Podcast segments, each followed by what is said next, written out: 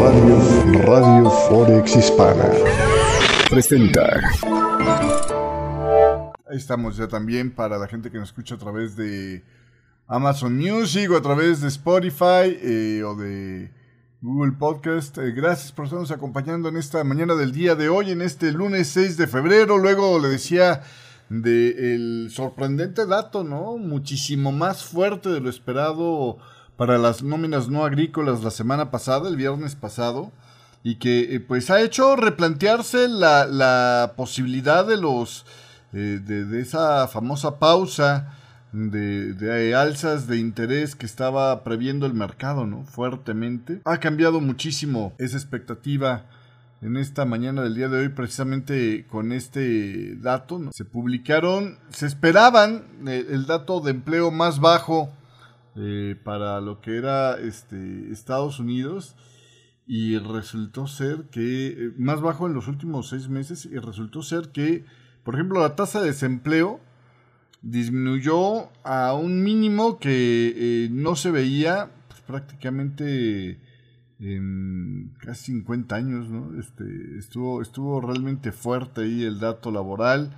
las nóminas no agrícolas aumentaron más de, medio millón. Entonces es como el mundo al revés, ¿no? Realmente lo que se estaba esperando estuvo, estuvo impresionante. Eh, esto provocó, provocó un reversal total, pues usted lo puede ver en el comportamiento del dólar index. Este, eh, le decía, esto lo puede ver usted en el reversal que se dio al alza y que se sigue extendiendo ahorita del dólar index en esta mañana del día de hoy, ¿no? Ahí lo tiene usted. Este, eh, esto fue, digamos, la eh, perfecta ilustración de una recuperación en forma de V del dólar index. Había caído cuando los comentarios dovish de este Powell que decía, pues ya casi casi estamos en la eh, desinflación, ya estamos reduciendo el, el, problema, ¿no? Ya, ya estamos viendo que estamos ganando tracción en el resultado. Y luego, pues con las decisiones de política monetaria del Banco Central Europeo y sobre todo los comentarios de Christine Lagarde no tan buenos, hubo este regreso que había sido de por sí ya impresionante, pero luego el, viernes con las nóminas no agrícolas, ¡pum!, vámonos hasta arriba, ¿no? Y entonces para el rango en general, pues eh, eh, lo que parecía ser una tendencia bajista, ahora pues parece una tendencia cada vez más claramente agotada y se está revirtiendo ese movimiento, ¿no? De hecho, ahorita está en niveles donde está coqueteando con tratar de, romper la, digamos, la, fase bajista, ¿no? Trae ahí una divergencia, está este, eh, tentando ahí el canal después de un swing claramente más bajo, ¿no? o claramente menos eficiente a la baja. Entonces aquí hay posibilidad de intentar hacer un reversal. Vamos a ver qué pasa.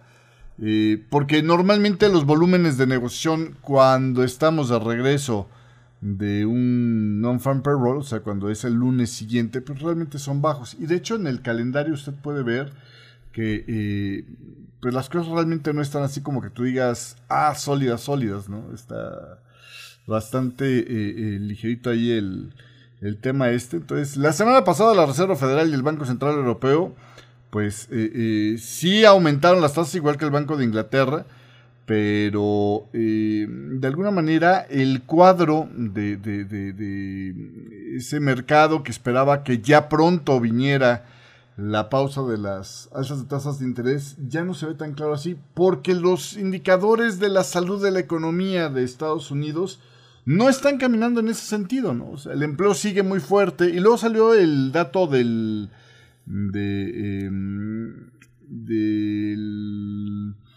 la Universidad de Michigan que también reforzó esa idea de que pues la economía todavía tiene margen de maniobra, es decir, todavía habría que hacer más por frenarla. Entonces, eh, acuérdense que bajo la teoría de los inversionistas habría prácticamente dos escenarios donde la Reserva Federal estaría pausando, y, si no es que algunos ya exigían o ya estaban eh, eh, coqueteando con la teoría de eh, revertir las alzas de tasas de interés, ¿no? Por un lado, lo que se necesitaría sería que las tasas estuvieran este, eh, revirtiéndose porque pues finalmente el, el desempleo hubiera aumentado fuerte, ¿no? Y las tasas de desempleo, pues al contrario, ¿no? Bajaron a un mínimo, le digo, de casi 50 años. Y por el otro lado, el tema de, de eh, una contracción económica terrible tendría que ser para que la Fed diera la vuelta en U y dijera, bueno, ok, vámonos para atrás, ¿no? Vámonos con, este, este escenario, lo cual también parece bastante improbable en este momento, ¿no? Entonces, esto ha diluido muchísimo esa, esa posición o esa visión de que la Fed pudiera darle la vuelta al, tema este. Y ha estado haciendo entonces muchísimo más este, posible, muchísimo más probable el que, pues a la mera hora, sí veamos a, un ciclo de ajustes monetarios más altos. Eh, para ponerle como ejemplo, le quiero empezar a mostrar por aquí esta imagen, fíjese usted la probabilidad implícita en el mercado de que la Reserva Federal aumente las tasas en un cuarto de punto en las próximas dos reuniones. Eh, el 27 de enero era pues alrededor de un 33-34% de probabilidades.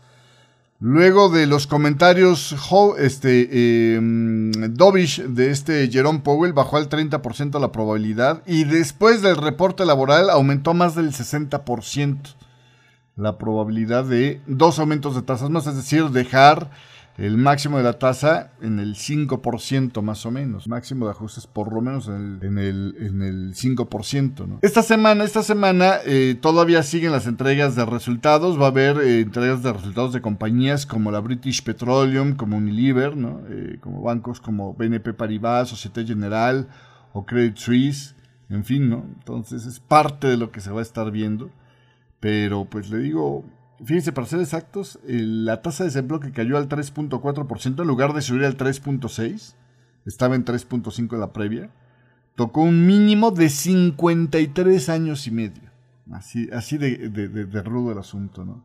También se puede observar en el comportamiento de los bonos del tesoro de Estados Unidos. Bien hay ese cambio de expectativa donde pues ahora partimos a una potencial plana extendida para hacer las veces de onda B de este zigzag.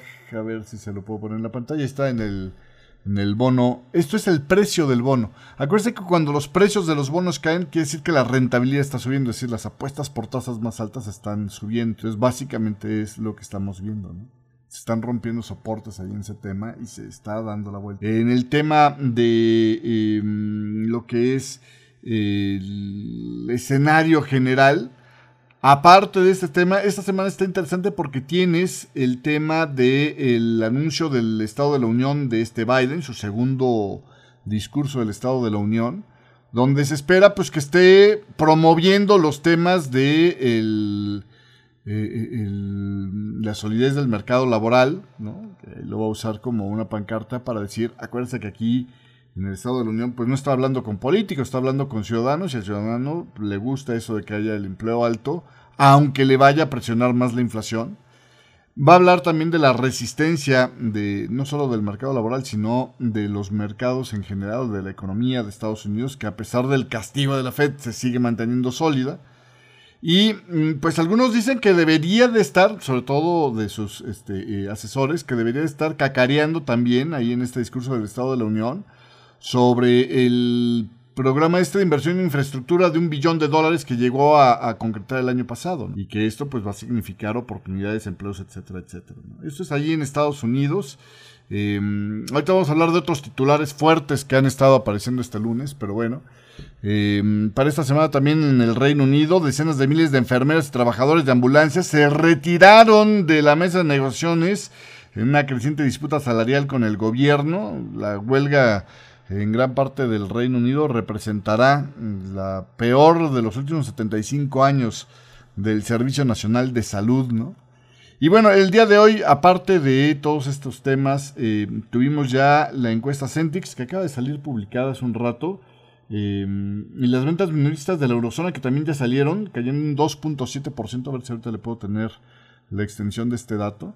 Sobre el Centix, eh, salió mejor a lo esperado, ¿eh? Se esperaba que bajara de menos 17.5, mejorara a menos 12.8 y mejoró todavía más a menos 8.0 la confianza del inversionista en la eurozona para febrero. Hubo datos menores como el PMI de la construcción ahí en la eurozona, quedó en 46.1, en el Reino Unido también hubo ese dato, 48.4 por debajo de lo que se esperaba, pero son datos menores, esos no realmente no tienen alto impacto, aunque aquí te lo ponen este, en el calendario con, un indicador de alta importancia, no, no es para esto.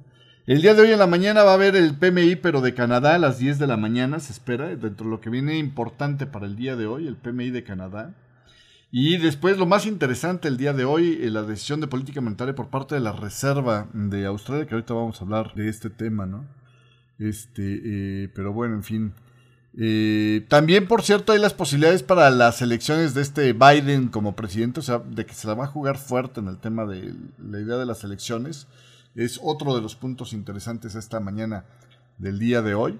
Eh, el Comité Nacional Democrático aprobó el calendario de primarias renovado de este Biden para 2024, eh, una señal de que pues puede intentar la reelección, decía Reuters. Eh, ¿Qué más le tengo por acá? Ya hablamos de lo que era el, tema de, lo que es la eh, el Estado de la Unión. Eh, nada más para eh, la reelección de Biden, el reto está fuerte, o sea, no la va a tener fácil. Para ilustrarle esto, le cuento una encuesta del Washington Post y el, la ABC News, publicada este domingo, pues mostró de qué tamaño tiene el reto. El 42% de los votantes en Estados Unidos en general aprueba el manejo de la presidencia, es decir, menos de la mitad, mientras que el 53% lo desaprueba, más de la mitad. Em, esto apenas ha cambiado en los últimos meses, o sea, sigue estable ahí la desaprobación al manejo eh, de la presidencia de Biden. En cuanto al desempeño económico, 37% de los votantes lo aprueba, 58% lo, lo, lo desaprueba, decía esta misma encuesta, o sea, claramente ahí la gente no se está sintiendo a gusto con lo que está pasando.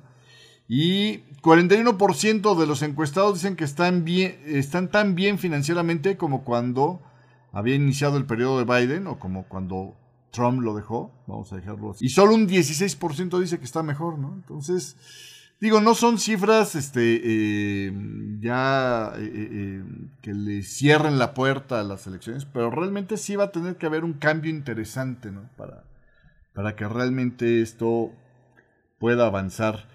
Le vuelvo a poner esta pantalla para mostrarle los siete principales pares. Que ah. esta. Ahí puede ver usted que en esta parte de aquí, creo que se está viendo mi, cursor, al inicio, digamos al, primer, al final del primer tercio de, de la gráfica, se ve un tirón bajista del yen japonés muy fuerte. ¿Qué pasó ahí? Bueno, pues resulta ser que en Japón, en los medios de comunicación japoneses, se filtró la idea de que ya se tiene el, reemplazo para este, el señor este, ¿cómo se llama? Eh, eh Kuroda, y decían que podría ser Masayoshi Amamiya, el sucesor de Haruhiko Kuroda. Eh, eh, Masayoshi Amamiya, a lo mejor ya lo escuchó porque es el vicegobernador del Banco de Japón. esta información no venía de cualquier lado, salió inclusive en el Nikkei este, medio de comunicación Nikkei, autor del el índice Nikkei, obviamente también. Y eh, el primer ministro Fumio Kishida se espera, bueno, este dato, este reporte provocó ese movimiento de, debilidad para el yen japonés porque se piensa que es un, funcionario más bien moderado dentro del Banco de Japón. Pero después fue desmentido, esto hizo que se reabsorbiera parte de la caída. Em, y lo que más se sabe ahora es que probablemente esta semana este Fumio Kishida, que tiene autoridad para elegir el próximo gobernador del Banco de Japón, pues eh, esté presentando ya por lo menos a los candidatos entre los que quiere elegir al gobernador. Si bien no, no es eh, eh, forzoso que vaya a elegir a uno esta semana, sí que por lo menos presente los candidatos. Las nominaciones del gobierno se presentarán al Parlamento a finales de este mes y entrarán en vigencia una vez que ambas cámaras otorguen su aprobación. El informe del Nikkei no decía que Mamilla ya hubiera aceptado la oferta de ser el gobernador, pero será obvio que si se lo ofrecen le iba a agarrar. Eh, y el que desmintió el reporte fue el ministro de Finanzas, el señor eh, Suichi Suzuki, quien dijo que pues no sabía él, o sea, él no tenía noticias de que el gobierno le hubiera ofrecido el puesto de gobernador del Banco de Japón a, Mamilla. En una conferencia de prensa este lunes, el subsecretario en jefe del gabinete, también el señor eh, Yoshihiko Isosaki, dijo que no había nada de cierto en este reporte del Nikkei de que estuvieran sondeando la posibilidad de que Amamiya quisiera tener el cargo de gobernador del Banco de Japón. esto es lo que hasta ahorita han señalado con respecto a este, a este tema. ¿no? Realmente nosotros no tenemos reporte de que esto ya haya sido un hecho concreto. Y entonces, bueno, pues esto hizo que se reabsorbiera parte de esa caída, ¿no? Eh, entonces, bueno, pues ahí tiene usted eh, los movimientos provocados, no solamente en las divisas, ¿no? O sea, lo que le mostré aquí en la compartida de los siete principales pares, que por cierto, el gráfico, si se fija usted, tiene hasta abajo al yen japonés, pero luego como los siguientes más débiles, los de riesgo, el australiano y el neozelandés, y hasta arriba ganando, bueno, manteniéndose como el menos perdedor frente al dólar, el dólar canadiense. Entonces, realmente es un patrón de espera, no hay otra, otra cosa, ¿no? También, por ejemplo, como eh, idea de que estamos en patrón de espera, pues el franco suizo es el segundo más fuerte, ¿no? Entonces, no tiene consistencia y por lo tanto se llama patrón de espera esto, ¿no? Es decir, el mercado no está tendiendo ni hacia el risk on ni hacia el risk off, es decir, ni están buscando refugios ni están buscando riesgo. El mercado está simplemente pues en sus negociaciones técnicas cortitas en lo que definen que on, básicamente. Y es muy normal para un lunes después de un dato de estos. En los fundamentales de esta mañana también los pedidos industriales en Alemania aumentaron en diciembre un 3.2% en el compartido mensual, en una base ajustada de estacionalidad. En la encuesta mm, de Reuters decían que mm, eh, habían apuntado un aumento del 2% para el mes después de una caída revisada al alza del 4.4% en noviembre. El aumento de diciembre se debe eh, principalmente a pedidos de gran escala, decía la Oficina de Estadísticas. Si se le quitara esto, eh, habría presentado una caída del 0.6% en los pedidos industriales alemanes. O sea, los que no son de gran escala cayeron. Este, eh, los nuevos pedidos en diciembre estuvieron ligeramente por encima, sin embargo, de los niveles previos a la pandemia en diciembre del 2019, incluyendo los de gran escala este, cuando aumentaron 1.2% en ese entonces. esto es lo que dicen el día de hoy allá en Alemania. Eh, sobre el dato, déjenme ver si tengo, le decía la información eh, actualizada sobre el dato de, eh, perdón, sobre el dato de las ventas minoristas en la eurozona. Bueno, salieron bajas, esperaba que de menos 2.5 cayeran a menos bueno, menos 2.5 fue una revisión hacia la baja, ¿eh? pero se esperaba que eh, eh, cayeran, yo creo que es mucho más ilustrativo, déjenme poner, porque ilustra mucho mejor el marketing. Las ventas minoristas de la eurozona, señal de cómo va el castigo, ¿no? Que el aumento de tasas y las preocupaciones por, yo creo que aquí pesa más todavía eso, las preocupaciones sobre el tema de, la, de los precios de los energéticos. Acuérdense que esta fotografía todavía es de diciembre, cuando no se sabía qué tanto iba a estar el asunto. Las ventas minutas cayeron su peor caída, más de un año, para ponérselo así en términos simples. Eh, el tema es, eh, eh, en el compartido mensual, una caída del 2.7%, la peor caída desde abril del 2021, y luego de un aumento del 1.2% en noviembre. Eh, una señal de que el aumento de los precios y de las tasas de interés están, le digo, pues afectando la economía de la eurozona, sobre todo el gasto del consumidor allá en la eurozona, ¿no? Eh, las cifras, eh, de alguna manera, se comparan con las previsiones del mercado de una caída del 2.5%. Las ventas de productos no alimentarios bajaron un 2.6%, mientras que los carburantes, o sea, todo lo que son combustibles para vehículos aumentaron 2.3%. En el compartido analizado, las ventas minoristas cayeron 2.8%. Teniendo en cuenta todo el 2022, las ventas minoristas sí aumentaron, pero apenas un 0.7%, decía Eurostat en esta mañana del día de hoy. Hablando de ventas minoristas, también se publicaron las ventas minoristas de Australia, cayeron por primera vez en un año en el trimestre pasado debido a que los compradores redujeron el gasto de bienes, una señal de que los mayores costos de endeudamiento finalmente están, o sea, las mayores tasas del Banco de la Reserva de Australia, están funcionando para frenar el gasto, decían el día de hoy. vamos a ver ahí cómo se sigue comportando esto, pero por lo pronto eh, el informe también mostró que el crecimiento de los precios minoristas fue el más lento de todo el año en el trimestre, lo que podría reducir un poco las perspectivas de agresividad del Banco de la Reserva de Australia, aunque el mercado sigue descontando mayormente que van a reducir, van a aumentar, perdón, eh, en un cuarto de punto las tasas este martes ya será para Australia, o noche de este lunes para nosotros donde se espera que suban las tasas al 3.35% de lo que se está hablando el día de hoy. Entonces, de esta manera, con el traspaso de, pues también las caídas que se dieron en Wall Street, eh, lo puede ver usted ahí en la tablita de, los principales índices, ¿no? El Dow Jones el viernes pasado cerró con una caída, pues no grave del 0.38%, pero que se exacerbó mientras más componente cíclico había, ¿no? El Standard Poor's 500, que tiene más de esos componentes cíclicos como las tecnológicas, cayó 1.04% y el que más lo tiene, que es el Nasdaq, pues perdió 1.79%. De ahí el traspaso a Asia, pues fue obviamente este, eh, negativo. El Hansen de Hong Kong llegó a perder hasta el 2.02%, y ya es una caída más o menos seria. Eh, fueron presionados por pérdidas en el sector tecnológico, en el sector de atención médica y de las propiedades, mientras que, o sea, las inmobiliarias, mientras que el sentimiento de riesgo se vio exacerbado también por la decisión de Biden de tirar el globo este Em, que estaba flotando sobre su territorio. ¿Se acuerda que hablábamos de eso el viernes pasado? ¿no? Le decían los chinitos que era eh, eh, para mm, pues tomar datos climatológicos y, no, mi chavo, o sea, espera tantito, no puedes andar volando tus cachivaches en mi territorio sin nada. Una de las cosas que eh, obviamente China se quejó mucho de esto, pero no se piensa que vaya a ir a más el problema. Eh, a la mera hora siempre sí, este eh, Blinken tuvo que cancelar su reunión con, China.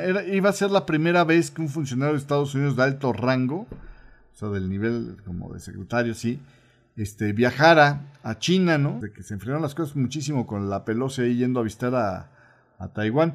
Eh, entonces, eh, eh, eh, las tensiones siguen. Biden decía el sábado, tiraron el, globo ahí sobre el territorio de Carolina, ya cuando estaba sobre el mar, el globo aerostático.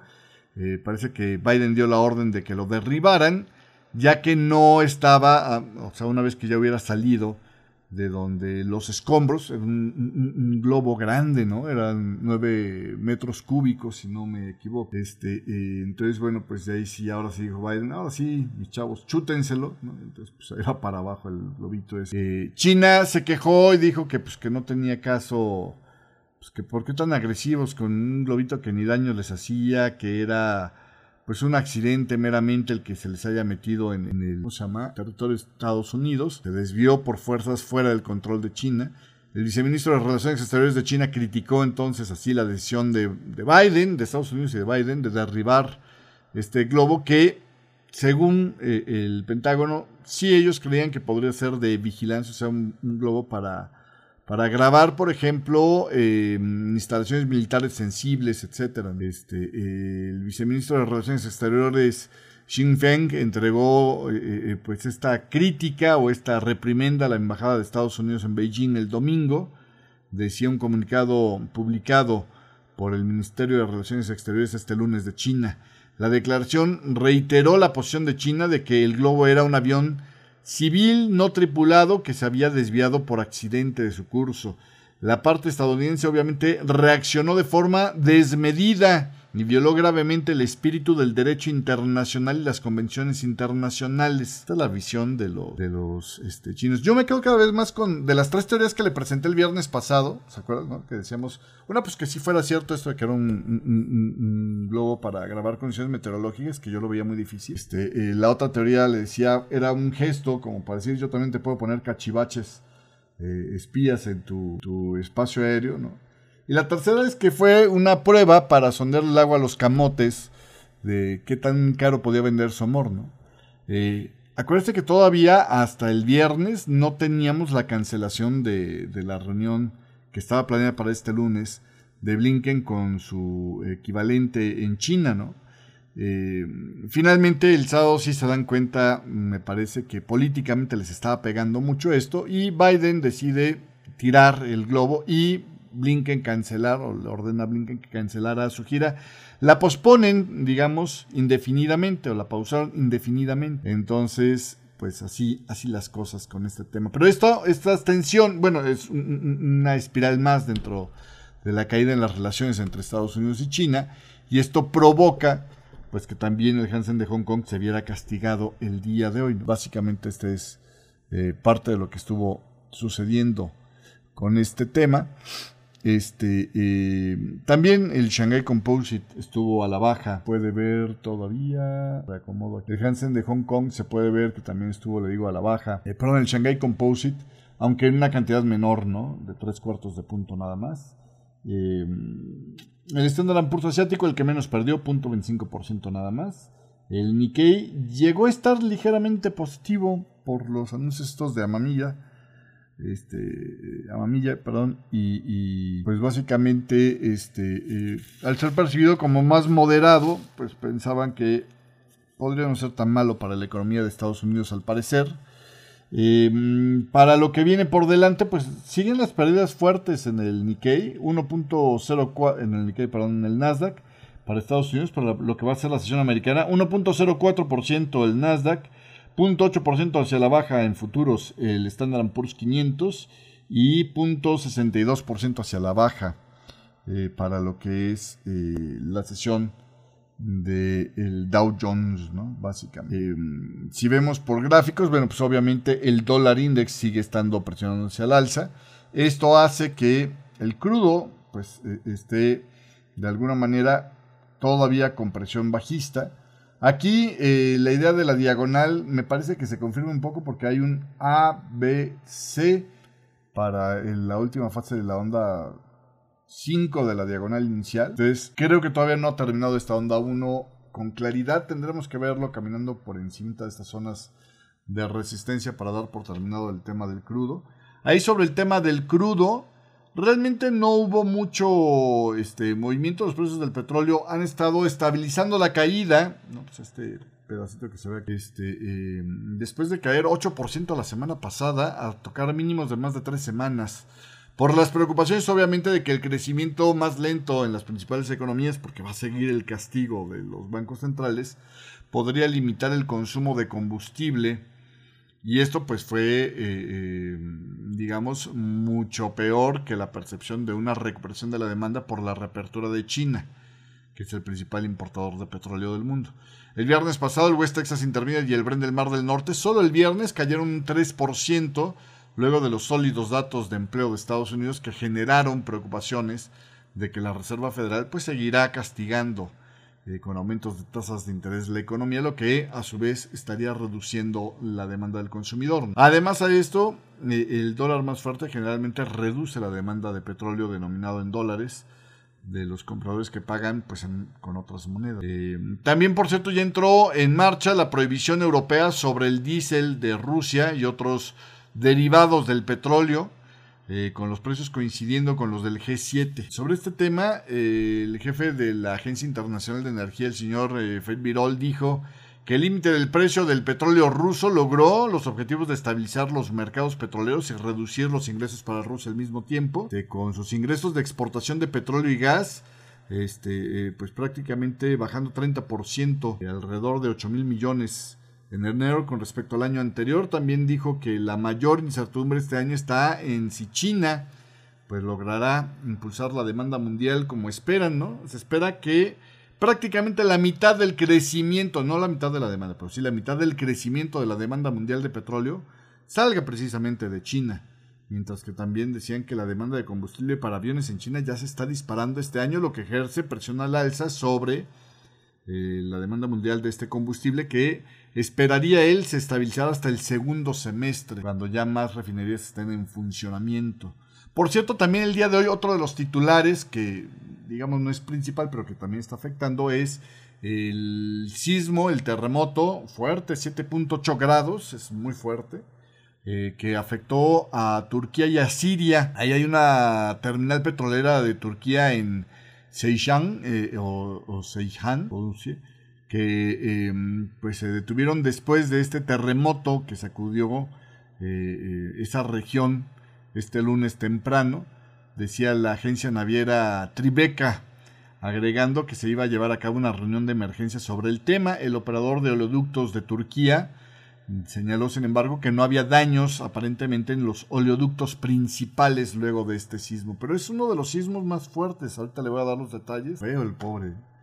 Este, eh, pobre gente de allá. Sobre todo la gente del lado de Siria, porque pegó en una región donde están los refugiados de esta guerra de Bashar al-Assad. Pero bueno, en fin. Em, en el tema del oro, bueno, pues el oro obviamente también respondió como commodity, ¿no? Y eso lo discutíamos desde el viernes pasado. Este, ahí continuó la, caída, obviamente. Y medio se ha estabilizado esta mañana el precio ligeramente, pero probablemente pueda volver a tocar mínimos. Em, realmente no hay mucho más novedad en este tema. Eh, en el tema del cobre también este, eh, los precios siguieron bajando un poco más para extender el tamaño de la onda 4. Aunque está muy bien esa onda 4 ahorita, ya para muy pronto empezar a hacer un rebote porque ya llega al canal inicial y ya está también este, con retrocesos del 38,2%. Ahora lo que falta es, bueno, ya le voy a ver la posibilidad que eh, era la A, B y C en forma de una diagonal muy grande. Honestamente la proporción me llamó un poquito la atención, pero bueno, este, pero más o menos es la misma historia para hablar de esto como una diagonal. Pero bueno, funciona bien para onda 4. Ahora lo que esperamos es ver un reversal alcista. Vamos a ver cuando se dé el pullback del, dólar, que todavía esta mañana parece que se sigue en la misma historia. Pero bueno, en fin. Este, eh, en otros temas, bueno, el Dow Jones está empezando a curvearse a la baja en lo que podría ser un canalito de consolidación. en el tema del Bitcoin también, pues, este, siguió presionándose a la baja por la pérdida de apetito por el riesgo el el viernes pasado con el non-farm payroll más fuerte. Y hay pocas novedades sobre esto. Este, mm, ¿qué más tenemos por acá? También por acá, en el tema geopolítico, hay otro tema de tensión con China, ¿eh? Eh, Estados Unidos dice que estaba considerando desplegar misiles de mediano alcance en Japón como parte de un plan para reforzar las defensas contra China a lo largo de los mares del este y del sur de China. De por sí China ya estaba muy enojada por el acuerdo que había logrado el ejército de Estados Unidos con este eh, Filipinas, precisamente Filipinas, sí, Filipinas sobre el tema de, de este, las bases eh, navales, ¿no? Entonces, eh, pues vamos, todo esto, todo esto sigue complicando el, asunto, pero en fin, es parte de lo que se tiene. Sobre el tema del terremoto que le estuve platicando hace un momento, el terremoto sacudió el sur de Turquía y el norte de Siria este lunes y la cifra de muertos sigue creciendo. ¿eh? Cuando empecé en la mañana estábamos hablando de ciento y tantos muertos. La última actualización que me llegó, 500 personas han muerto ya, decenas de edificios destruidos. El sismo, el sismo tuvo una magnitud fuerte, le digo 7.8 grados. Los que estamos en lugares sísmicos, cuando nos ha temblado de este tamaño, sabemos lo que significa. Dicen allá que se movió como cuna el suelo, ¿no? O sea, sí, movimientos oscilantes amplios, con múltiples réplicas sacudiendo un área que alberga millones de ciudadanos turcos, sirios, también desplazados y refugiados es el peor evento sísmico de Turquía en los últimos años. Y también, por cierto, es un, dolor de cabeza para Recep Tayyip Erdogan, que ya se le vienen las elecciones encima, porque por otros acontecimientos, este, por otros desastres naturales que eh, eh, el gobierno parece que no ha sido muy eficiente en responder, ha sido muy criticado. Entonces habrá que ver esto si le baja las probabilidades de reelección a, a Recep Tayyip Erdogan, que claro, no tiene la culpa de que haya temblado, pues eso no lo organiza él, pero sí va a ser muy criticado o va a ser muy evaluado, digamos, sobre cómo es capaz de desplegar la ayuda para esto que ya cuando un sismo te mata a 500 personas es un sismo fuerte. Este, el terremoto mató alrededor de 240 personas también en el territorio de Siria e hirió a más de 600, sacudiendo una región, le digo que alberga millones de personas desplazadas por la guerra civil de Bashar al-Assad. Decía este lunes un funcionario de salud de la televisión estatal de Siria.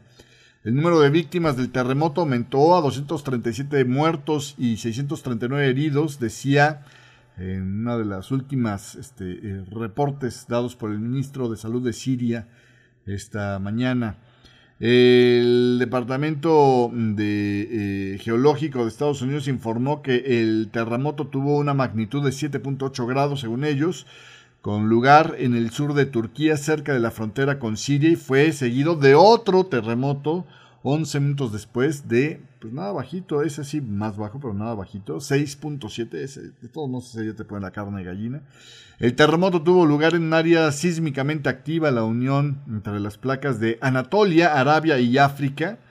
Eh, a Siria, bueno, a esta región de Turquía, Siria, le han golpeado tres terremotos de más de 6 grados eh, en esta región desde 1970 hasta la fecha, ¿no?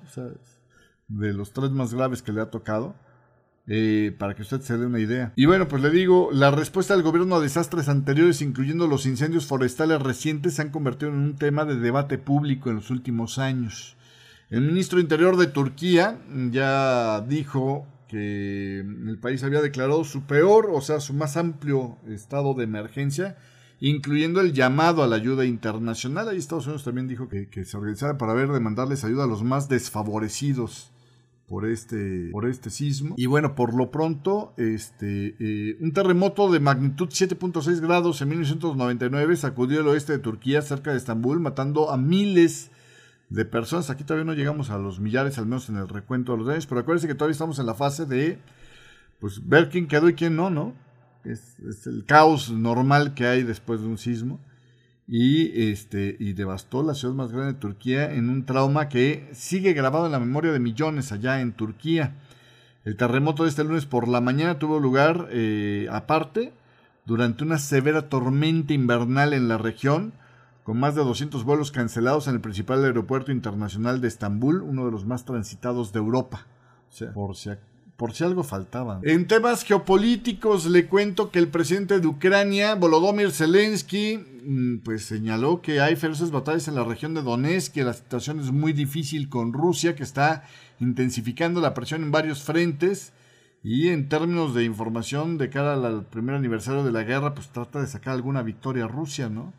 El ministro de Defensa de Ucrania, Reznikov, fue transferido a otro cargo ministerial sea, sacan al ministro de Defensa y ponen a otro nuevo ministro de Defensa. Este, que lo sacan de la Dirección Principal de Inteligencia. Llama Budanov, ¿no? El nuevo ministro de Defensa. Además hubo comentarios eh, de que se espera una gran ofensiva de Rusia este mes y que Ucrania tiene las reservas para contener la ofensiva rusa a pesar de que no le llegaran todos los suministros que eh, Occidente le ha prometido. Por cierto, pues el fin de semana, ¿se acuerdan? Estuvo hablando este Zelensky con líderes europeos. Eh, Sunak eh, habló con eh, Zelensky el fin de semana y acordó que era vital para la comunidad internacional acelerar la asistencia militar a Ucrania. La asistencia militar y de todo tipo, ¿eh? porque ahí pues la guerra genera premio de todo.